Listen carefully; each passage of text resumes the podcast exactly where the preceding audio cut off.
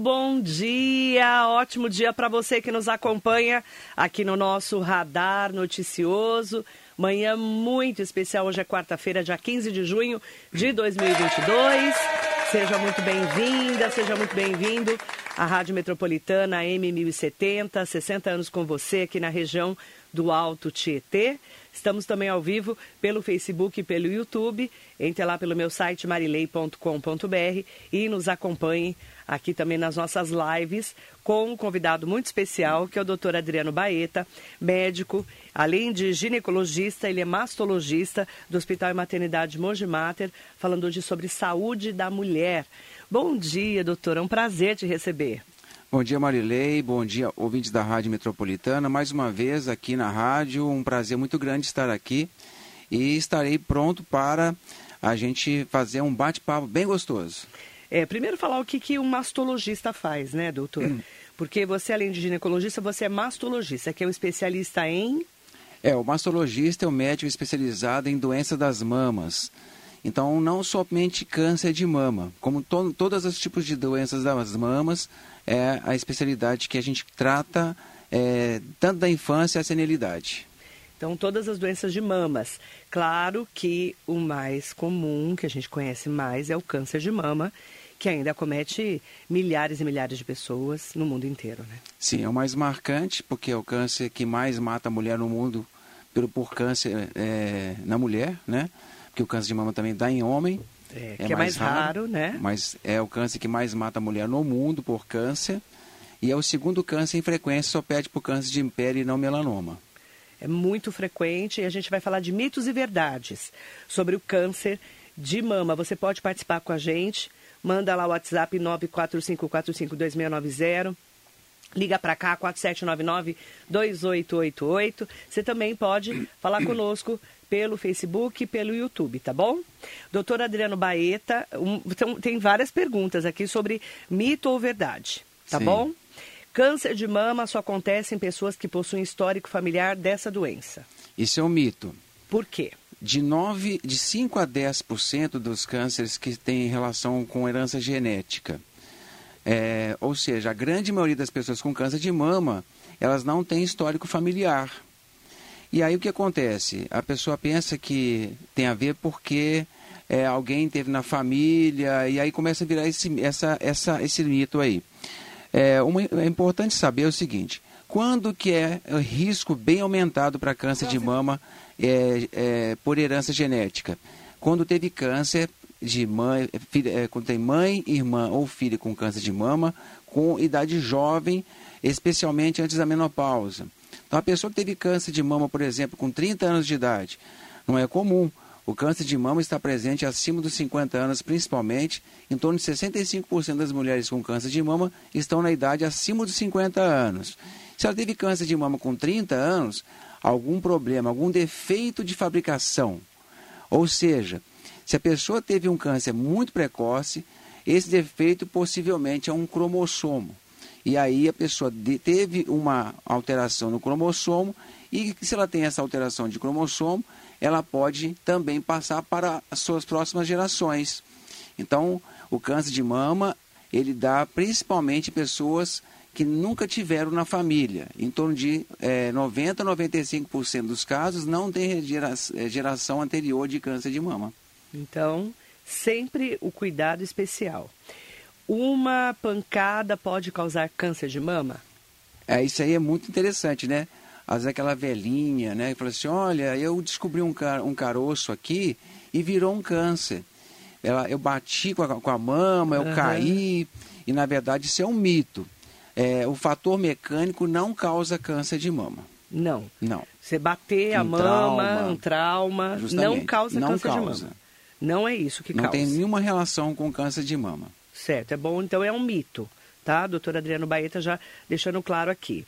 Usar, esse também é outro legal, usar sutiã justo ou com arame causa câncer de mama? Isso é até interessante porque é, aqui na América do Sul teve um médico que fez uma polêmica sobre isso, falou que fez um, um estudo que o ferrinho do sutiã, o arame do sutiã é, causaria câncer de mama e o sutiã apertado, dormir de sutiã. Isso é tudo mito.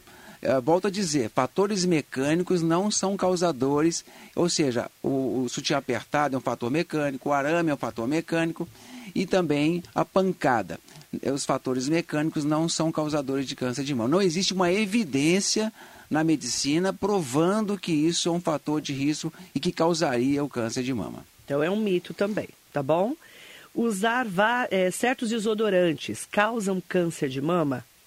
Então, outra, outro mito, é, falaram que é, os aerosóis, é, com, com, alguns tipos de componentes que daria câncer de mama, principalmente no quadrante superlateral, é aquele que fica perto da axila. Em primeiro lugar, o câncer mais a, a, o câncer de mama mais a localização mais comum é justamente nessa região. Então, é, eles associaram porque usa sutiã. Não tem nada a ver, isso é um mito. São crendices que as pessoas... Nada a ver com desodorante. Nada a ver. Nada. Não tem evidência, ou seja, a medicina não é baseada no que aconteceu em duas, três pessoas. É através de estudos, de evidências no mundo inteiro, através de pesquisas e provas. Então, quando a gente fala em causar um câncer, tem que ter uma evidência provando isso aí. E não tem essa evidência. Fazer muita mamografia pode causar câncer de mama ou de tireoide? Ah, então, isso é interessante, inclusive, por causa daquela polêmica que foi criada, inclusive, nas redes sociais, na, na, nas TVs, quando uma mulher lançou isso, se eu não me engano, no Facebook ou no Instagram, falando que usar, é, fazer mamografia poderia causar câncer de tireoide se não, não fizer o uso de protetor de tireoide, aquele protetor de chumbo no pescoço. E não, na verdade isso é um mito.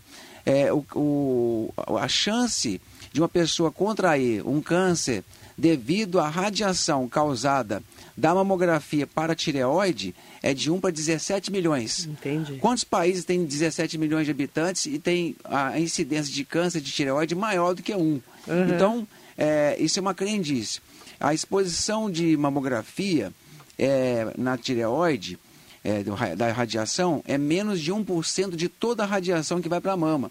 Então é muito pouco e, de, e, não causaria esse tipo de câncer. Da mama, a mesma coisa. Então a pessoa deve entender que nós sofremos é, a absorção de radiação ao longo da vida é, de, vários, de várias maneiras, pelo sol, pelo espaço sideral e pelos exames de, de imagem. Mas a fração de radiação é muito pequena em relação aos outros tipos de exposição. Mandar também bom dia para todas e todos que estão aqui com a gente. Podem mandando perguntas. Enquanto isso, a gente vai perguntando do mito ou verdade. Vamos lá. É, câncer de mama é contagioso? Não, é, não só de mama, como outros cânceres também, não é contagioso. O câncer de mama não é contagioso. Muita gente tem medo de pegar, né? pegar câncer de alguém. Isso acho que é até mais antigo, né? É antigo. É mais antigo. Até não podia falar a palavra câncer, né? Não, não se falava. E falava aquela que... doença CA. É, ah, aquela doença ruim. Aquela doença ruim. Né? E sabe o que quer dizer câncer? A palavra câncer, ela vem do grego, cácnios quer dizer caranguejo. Por isso que horóscopo, Tem o, o símbolo é um, é um, é um, um, um caranguejo. caranguejo. Porque a, é uma semelhança do tumor com as patas do caranguejo. São imagens irregulares, parece uma, uma estrela, né? Então, por isso que veio esse nome câncer. E, é, e não tem nada a ver com é, contagiar, contagioso. Nada, justamente. Nada, é totalmente mito, tá? Quem sai do tratamento de radioterapia não pode abraçar pessoas ou pegar na mão devido à irradiação. Até inclusive as pessoas que fazem radioterapia ficam com medo, né? De passar para alguém alguma coisa de radiação, né? Nada a ver. A pessoa não sai que nem uma pilha saindo raios por lá para cá, né? Então não tem nada a ver, não pega, pode abraçar, pode dar, pegar na mão, pode pegar a criança no colo, não tem problema algum. Isso é um mito, realmente a radiação não vai sair do tratamento e a pessoa sair passando para as pessoas de radiação. Isso também é mito, tá bom? Outro, outro destaque aqui. Depois da quimioterapia, o cabelo fica ruim? Ah, legal. Lembra do Giannichini? Sim. O cabelo dele ficou enroladinho, né? Ficou. Tá bonitão de novo. Então, assim, muitas vezes a pessoa faz a quimioterapia e quando cai cabelo, aí volta a crescer novamente. Ele pode voltar um pouco diferente da, do que ele era antes. Mas com o passar do tempo, ele acaba voltando ao normal. Então, a tendência é ele voltar um pouquinho diferente. está tá surgindo novamente. Uhum. Mas depois volta ao normal. Vai, vai voltando, Vai vai, voltando vai ao normal. crescendo. Justo. Também, outra pergunta: quem amamentar seus filhos não terá câncer de mama? Isso aí é o seguinte: a pessoa que amamenta, ela fica mais tempo sem é, ovular. Então, toda mulher que fica menos tempo ovulando tem menos chance de câncer de mama. Então, aquela mulher que começou a menstruar bem novinha e teve a menopausa bem tarde, ela foi exposta à ovulação por mais tempo. A a- além disso, a prolactina, que é um hormônio que faz a produção do leite, ele tem um efeito protetor também, é, pa- é, porque os outros hormônios são inibidos, os hormônios estrogênio e progesterona principalmente, eles são inibidos durante a amamentação, para não ovular e também para manter, para fazer a manutenção da amamentação. Então, quem faz a amamentação, existe uma proteção. Olha que interessante, na mulher jovem, principalmente de 25 anos para baixo, a gravidez e a amamentação é fator protetor. E a mulher, principalmente acima dos 30, 35 anos, a gravidez, ela, tá, ela é um fator de risco. Ou seja, inverte. Então, ou seja, quando a mulher tem filho mais jovem, é um fator protetor. Aí tem outra pergunta. Quem amamenta e que tem é, gra- várias gravidezes, ela protege contra o câncer de mama? Protege, mas não quer dizer que ela não vai ter. Ela pode ter câncer de mama. Ele teve um efeito protetor, mas existe ao longo da vida vários fatores de risco que vão associando e vão vencer esses fatores protetores. Né? Doutor Adriano Baeta respondendo mitos e verdades sobre o câncer de mama. Essa daqui é muito interessante. Tristeza causa câncer? De maneira alguma. Porque as pessoas falam, ah, você está com mágoa do seu marido Ficou que te viúva, deixou. o marido deixou, justamente. uma Tristeza causa desilusão. câncer? Não causa câncer. Vamos entrar para o outro lado. A pessoa muito triste, depressiva, ela não come direito, ela não dorme direito, então ela acaba tendo uma imunidade mais baixa e isso pode deixar a pessoa mais facilmente doente. Um câncer não vem de um dia para o outro. A pessoa às vezes já tinha aquele câncer e de repente, com a imunidade mais baixa, aflorou a doença, ou seja, não está causando. Ele pode ter um efeito promotor, mas não causador. Então, a tristeza não tem relação de causa, mas pode ter ajudar, ajudar a doença a ganhar força pela imunidade baixa, a pessoa está muito triste, não está alimentando. Então aí com isso pode ajudar um pouquinho, mas causar não. O uso de bebida alcoólica aumenta o risco de câncer de mama? Aumenta. Aí a pessoa acha que tudo é o cigarro, né? Tudo é cigarro. Na mama, o mais importante dos vícios é o álcool. Verdade. E é dose dependente. Quanto mais beber, mais risco tem. Então, as mulheres alcoólatras, dependentes químicas do, álcool, elas têm mais chance de câncer de mama. Então, bebida alcoólica aumenta a chance Aumenta de câncer de chance. mama. É, outra, outra pergunta. O uso, é, não, prótese de silicone de mama causa câncer de mama? Não causa câncer. Inclusive, nós usamos a prótese para colocar quem faz reconstrução. Ou seja, seria um contrassenso se o mastologista e o cirurgião plástico fizesse uma reconstrução com prótese, sendo que causaria problema. Então, a gente pode fazer o uso da prótese, a mulher pode, ó, quer ser feliz, quer ter uma, um peito no, no- novinho em folha, mais aumentado, do jeito que ela quiser, seja peito feliz. duro. Justamente. a- às vezes a paciente fala assim, doutor, o que, que o senhor acha? Eu falei, esse é o sonho? Ah, é, doutor, é meu sonho. Então seja feliz. Seja feliz. Então, prótese Né? de silicone não causa Não câncer. causa câncer. Pode ficar tranquila em relação a isso. Todo tumor de mama vira câncer? Então, é interessante, porque a pessoa fala tumor, acha que já é câncer, né? É. O tumor pode ser benigno ou maligno. Tumor maligno sempre é câncer. Maligno é câncer. Não existe tumor maligno é, que não é câncer. Tá. Mas não, nem todo tumor vira câncer. A grande maioria dos tumores são benignos, não são câncer. E a chance, por exemplo, de um nódulo benigno virar câncer? Alguns deles é em torno de zero, menos de 0,3% ao longo da vida de se transformar em câncer. A pessoa tendo um nódulo de mama que não é, que não é câncer, o ideal é fazer um acompanhamento com o mastologista. Mas não necessariamente a pessoa vai ter um câncer daquele nódulo. Aí pode surgir ao longo da vida em outro lugar um câncer de mama. Mas pode aparecer um câncer de um nódulo benigno? Pode, mas a chance é remota. É, prótese de mama impede o diagnóstico de câncer de mama quando você usa prótese? De maneira alguma. Não. Nós podemos fazer mamografia, ultrassom, ressonância magnética, principalmente que a ressonância magnética é um excelente exame de, de imagem para avaliação da prótese, da integridade da prótese, e se tem alguma coisa ali em volta da prótese. Não, não atrapalha. Não atrapalha. Outra pergunta para o doutor Adriano Baeta. Pessoas que se alimentam bem e praticam exercícios físicos possuem menos riscos de desenvolver câncer de mama? Isso aí é verdade. A pessoa que tem hábitos é, de eh, prática de exercício físico, alimentação bem, é, bem é, cuidadosa, com menos gorduras, né?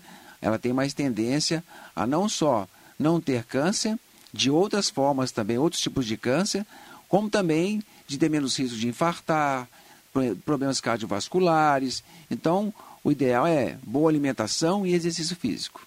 É, que aí é cuidar da saúde mesmo no dia a dia. É. Câncer de mama tem cura? Câncer de mama tem cura, mesmo aquelas pessoas que chegam com câncer avançado. A pessoa acha que só vai ter cura quando chegar precoce. Com certeza, a pessoa chegando com doença precoce, uhum. a chance do câncer de mama atinge mais de 95%.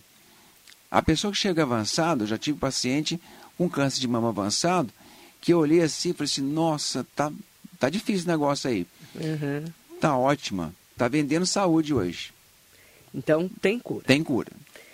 Ó, oh, nós estamos com várias pessoas queridas aqui, mandando perguntas para o doutor Adriano Baeta, fazendo colocações aqui. Mandar bom dia para quem está conosco. Ana Picone, um beijo para você, mandando bom dia.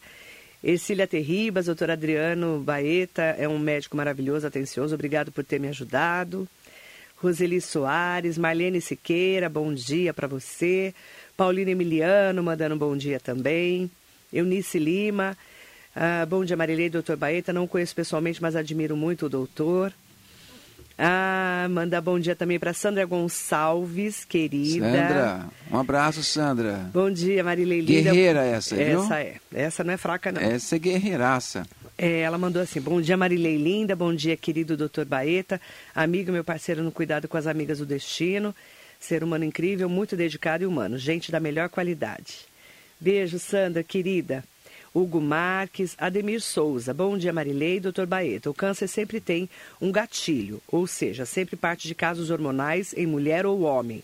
No homem, há relação do câncer de próstata? Tem relação com outros tipos de câncer? O da mama, não. Não, da mama, a não. A relação mais íntima do câncer de mama é com o ovário. Ah, tá. E, inclusive, Por causa dos hormônios? Não, não, aí é questão genética. Genética. Então, existe um, uma alteração cromossomial, o DNA alterado, e a pessoa tem uma tendência a ter câncer de ovário ou de mama. É o caso da Angelina Jolie, que ela, ela vendo que a mãe teve câncer e foi visto que ela tinha uma, uma chance aumentada. E aí ela tirou as, as mamas, as mamas e colocou e fez a reconstrução. É. Isso aconteceu com a Angelina Jolie, ficou muito famoso. E né? só para acrescentar, a Angelina Jolie, mesmo tirando as duas mamas e fazendo, colocando a prótese, ela tem uma chance ainda de ter câncer de mama. Um, uma chance menor que, do, que 5%. Mas ela ainda tem porque quando faz a ressecção da mama e deixa a prótese, ainda existe um resíduo muito pequeno de tecido é, mamário naquele local. Então existe uma chance muito pequena, mas tem também. Mas ainda tem chance de ter câncer de mama. Sim. Você é a favor de fazer esse tipo de cirurgia? Eu, que eu ela sou, fez? Eu, eu acho que isso é uma coisa pessoal. A gente tem que respeitar o desejo do, da paciente, né? Então, às vezes, ela tem um trauma muito grande familiar. Aí eu, aí eu apoio, sim. Eu acho que tudo vai depender é, da situação, do risco que a pessoa tem. Agora, tirar por tirar, eu não, não acho legal, não, porque ela pode ter um, uma insatisfação depois. Nem todo mundo fica satisfeito com a reconstrução que acha que vai voltar a própria, a própria silhueta da, da, da mama e não tem, às vezes, o mesmo resultado estético. Entendi. Heloísa Moreira, bom dia. Bom dia, Heloísa. Minha irmã morreu de câncer de mama com 69 anos. É normal? É. Câncer de mama, ele é mais comum depois dos 50 anos. Entre os 50 e 70 é, está a maior parte das mulheres. Eu operei uma mocinha há uns dois meses, duas semanas atrás, de 97 anos. Ou seja, também nessa idade tem câncer de mama. Por que, que eu operei uma paciente dessa idade? Eu não operaria uma paciente dessa idade. Se fosse a minha avó, eu não operaria. Entretanto, o tumor dela é um tumor raro, de crescimento muito rápido e que estava causando a perda da qualidade da vida dela. Ela não conseguia dormir de dor. Câncer de mama geralmente não causa dor. A, a dor, ela é geralmente porque está muito avançado, está crescendo muito rápido. Então, ela não tinha qualidade de vida. Hoje, ela sem a mama está feliz, não tem aquela dor tem mais. Dor. E a bichinha está bem, viu? 97 anos. E eu falei, ó, cuidado para não levar um tombo no banheiro, atravessar a rua e ser atropelada, porque de mama ela não vai morrer, não. Câncer de mama, não. Não. Mandar bom dia para o Sidney Pereira, bom dia. Mandar bom dia também para o Gabriel Carlos Gazão. Bom dia, doutor Adriano Baeta, uma excelente pessoa. Tive a oportunidade de trabalhar com ele no Luzia de Pinho Melo. Não tenho palavras para descrever este profissional. Top, top demais. Obrigado. Bom dia. Roseli Soares, bom dia. Marília, esse ano fiz uma mamografia. A médica disse que o resultado deu mama densa e que precisa ser analisada. Pergunta, por favor, para o doutor Baeta se é um motivo para ficar preocupada. Não. O que, que é uma mama densa? Eu gosto de explicar o seguinte, é até bem legal essa pergunta, porque por que, que não faz mamografia com menos de 40 anos? É simples. Para ficar muito fácil de entender, a gente fazer uma comparação a mama com o céu. Quanto mais jovem, mais a mama é densa, porque ela é uma mama com a glândula potencialmente pronta para amamentar. É robusta, pronta para amamentar. É o que nem o céu nublado, pronto para chover, carregado, denso de nuvens. Com o passar do tempo, o céu vai ficando cada vez menos nublado, até ficar aquele céu de brigadeiro, não é isso? Pois então, a mama é assim também. Quando ela vai ficando mais velha, ela vai ficando menos densa, as glândulas vão ficando atrofiadas, dando lugar à gordura. E quando a paciente estiver com uns 80 anos de idade, por exemplo, é o céu de brigadeiro, não tem mais aquela aquela glândula robusta, está bem atrofiadinha, predominando a gordura, até aquela brincadeira, né? Aquela paciente velhinha tirou o sutiã e ela falou assim, nossa, que chão gelado, né? Cai tudo. Cai tudo. Cai tudo. Mas uma coisa natural. na idade né? da gente, o meu cabelo não era branquinho igual está aqui, né? É, verdade. Você, já, você me conhece na época que meu cabelo não estava desse jeito. Faz tempo. Então, é, tem tempo. Já faz quase 20 anos já, é, hein, Marilei? Faz tempo. É, então, assim, a paciente que tem mama densa, só tem que ter uma atenção. Às vezes ela tem a mama densa numa idade que não era para estar tá tão densa assim. Por isso que a ela mama... falou que tem que ser analisada. Quando a pessoa tem a mama densa, tem que ter um cuidado, porque se tem mama densa, a mama tem uma glândula mais robusta. E existe um trabalho que, aumenta, que fala que existe um aumento de incidência de câncer nas pessoas que têm mama densa. Não quer dizer que a pessoa tendo mama densa vai ter câncer, mas ficar de olho só. Tá. É só fazer um acompanhamento bonitinho, tudo certinho, fazer mamografia anualmente. Aí não dá para ver tudo na mamografia, tem que fazer um ultrassom. Aí o mastologista vai tomar conduta. Silvia Correia, bom dia. Com a menopausa, a incidência de câncer de mama é maior ou menor, já que há queda hormonal? É maior, mas é por causa da idade também. Que a pessoa, o, o câncer de mama, ele vai agregando fatores de risco ao longo da vida. Como muitos cânceres, a gente pode reparar que a pessoa tem câncer com mais idade. É. Porque ao longo da vida, ela teve fatores de risco agregados. E aí, o câncer de mama é a mesma coisa. Uhum. A exposição ao hormônio é uma delas. A reposição hormonal é, sintética também é um fator de risco aumentado quando se usa principalmente acima de 5 anos de, de uso. Não, não quer dizer que a pessoa está proibida de usar hormônio para reposição hormonal, mas tem que ser bem avaliada caso a caso. E é claro, Se a pessoa usa por muito tempo, ela tem um fator, ela tem um fator disso mais aumentado. Mandar bom dia para Andréa Davi. Bom dia. Doutor, por favor, fale da mielodisplasia. Poucas pessoas conhecem, faço tratamento há tempos.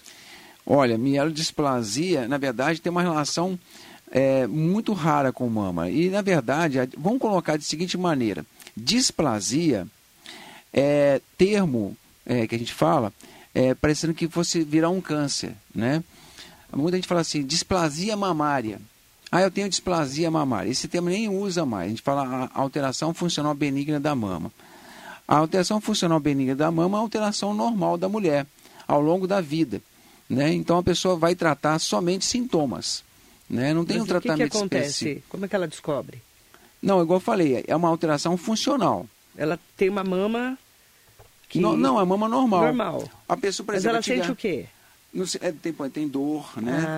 Ah, A, a alteração funcional benigna da mama é uma alteração que a pessoa tem fisiológico, a alteração funcional. Então a queixa principal é dor. Outra coisa que a pessoa tem, que é alteração funcional benigna da mama, são os microcistos. O cisto, na verdade, a pessoa fala, nossa, vou- eh, cisto vira câncer? Não, o cisto não vira câncer.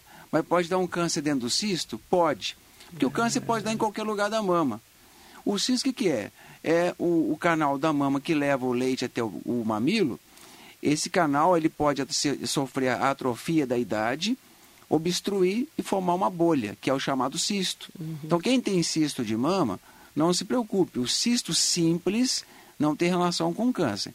Existe um negócio chamado cisto complexo, que é uma alteração que pode ser suspeito para câncer de mama. Então, são coisas distintas, uma coisa distinta da outra. uhum. Mandar bom dia também para Marisa Meoca, Rosimar Rodrigues, excelente entrevista, obrigada. Mandar bom dia para Edna Nakamura. Bom dia, amiga, voltei a te acompanhar hoje, estava com saudade, beijos. Oi, Edna, bom dia, bem-vinda de volta. Nelson Prado Nóbrego, Jacaré da Rodoviária de Arujá. É... Ah, uma coisa que você comentou, mas é legal falar mesmo. Sandra Gonçalves está falando, câncer de mama não causa dor. Nunca senti nada, só tenho dores É. com as metas ósseas, ela falou. Não dá dor, câncer de mama. É, aí Geralmente. É seguinte, é, a, a Sandra tem, tem razão. Porque muita gente acha que para procurar o médico é porque tem que, é, tem que sentir dor, tem que sentir um caroço. Primeiro, fazer prevenção é importante, porque a gente leva o carro para uma autorizada, fazer uma, uma revisão, para evitar de ter um problema. É. Agora, a pessoa tem que procurar o médico para evitar de ter um problema, para detectar uma doença precoce, onde você corrige facilmente um problema. Né? Não adianta levar o, o, o motor fundido para querer salvar se ele já fundiu. Né?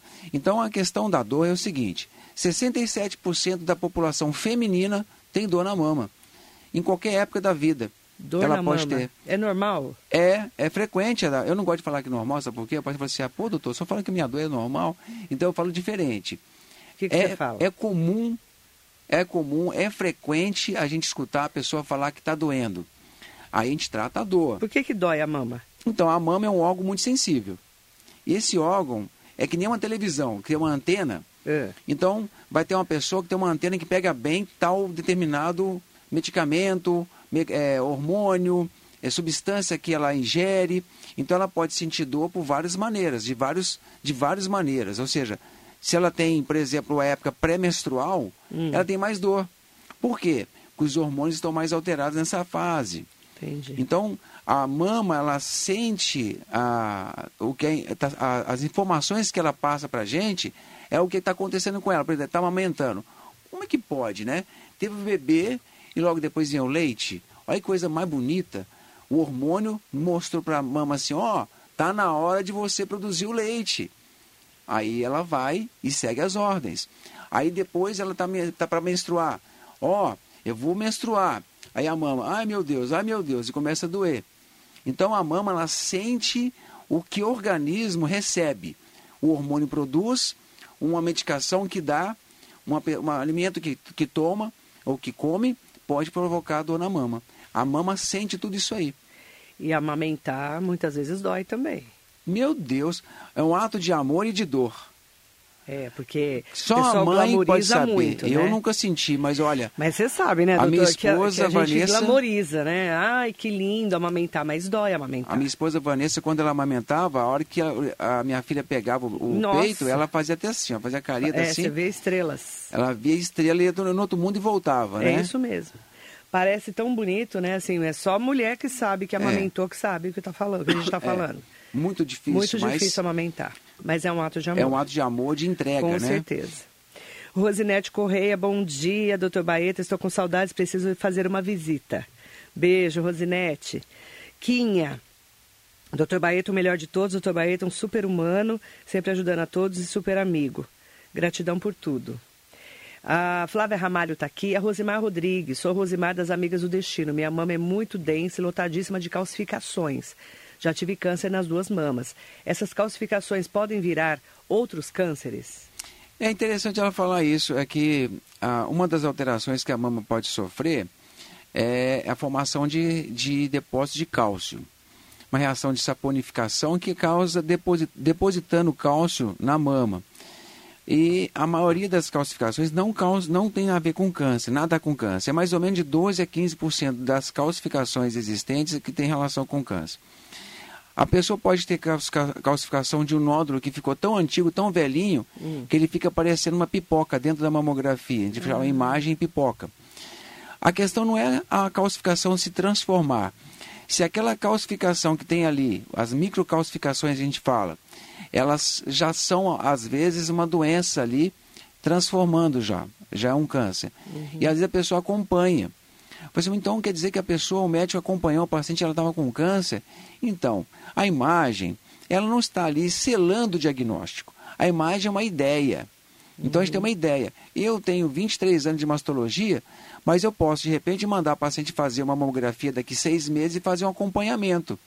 E não quer dizer que, mesmo com experiência, que eu não vou é, deixar, por exemplo, às vezes eu não faço um diagnóstico de um câncer hoje, posso fazer daqui uns seis meses. Uhum. O que é importante é o médico acompanhar. Se as microcalcificações elas aumentarem de uma maneira diferente, aí o médico vendo isso, aí ele faz a, o pedido de exame e faz o diagnóstico. Por isso tem que acompanhar. Né? Acompanhar. É interessante, porque a gente tem que acompanhar, é, ainda mais quando você já tem né, algum diagnóstico aí que o médico fala, ó, vamos acompanhar. Acompanhar é para a vida inteira, né? E para prevenção da vida inteira. Tá Justo. bom? Mandar bom dia muito especial também. A Silvia Correia colocou que simpatia, doutor Baeta, claro nas explicações. Obrigado. E aproveitar, né, para a gente poder falar que prevenção é tudo, né, doutor? Tudo. Detecção precoce cura. Avançada também pode curar mas a diferença é muito grande. Quem detecta precocemente, o tratamento é mais leve. Quem detecta tardiamente, o tratamento é mais pesado. A paciente pode sofrer mais um pouco, pode ficar com mais sequelas. Então é importante sempre fazer a prevenção. Discutir sempre prevenção. Conversar com, o médico, fazer a prevenção todo ano, a rotina. Isso é personalizado. Cada, cada paciente tem um, um tempo para a rotina. Doutor Adriano Baeta, médico ginecologista, mastologista do Hospital e Maternidade Mogi Mater, falando hoje de câncer de mama. Bastante esclarecimento, bem bacana a entrevista. E o doutor Adriano Baeta também é músico, né, doutor? Conta essa história da música. Bom, eu falo que de músico eu sou um bom médico, né? Mas você andou fazendo uma música e disse que vai cantar no Manancial da Fé, é isso? É, no Manancial da Fé, domingo às 10 horas da manhã, nesse dia 19 pela primeira vez na minha vida, eu vou cantar para o público, porque eu fiz gravação no estúdio, né? Grava... No estúdio é uma beleza, é, né? Todo mundo é canta beleza. bem, né? A gente vira um cantor profissional. Nossa, até eu que o cantor. Né? Põe a música aí do Dr. Adriano Baeta.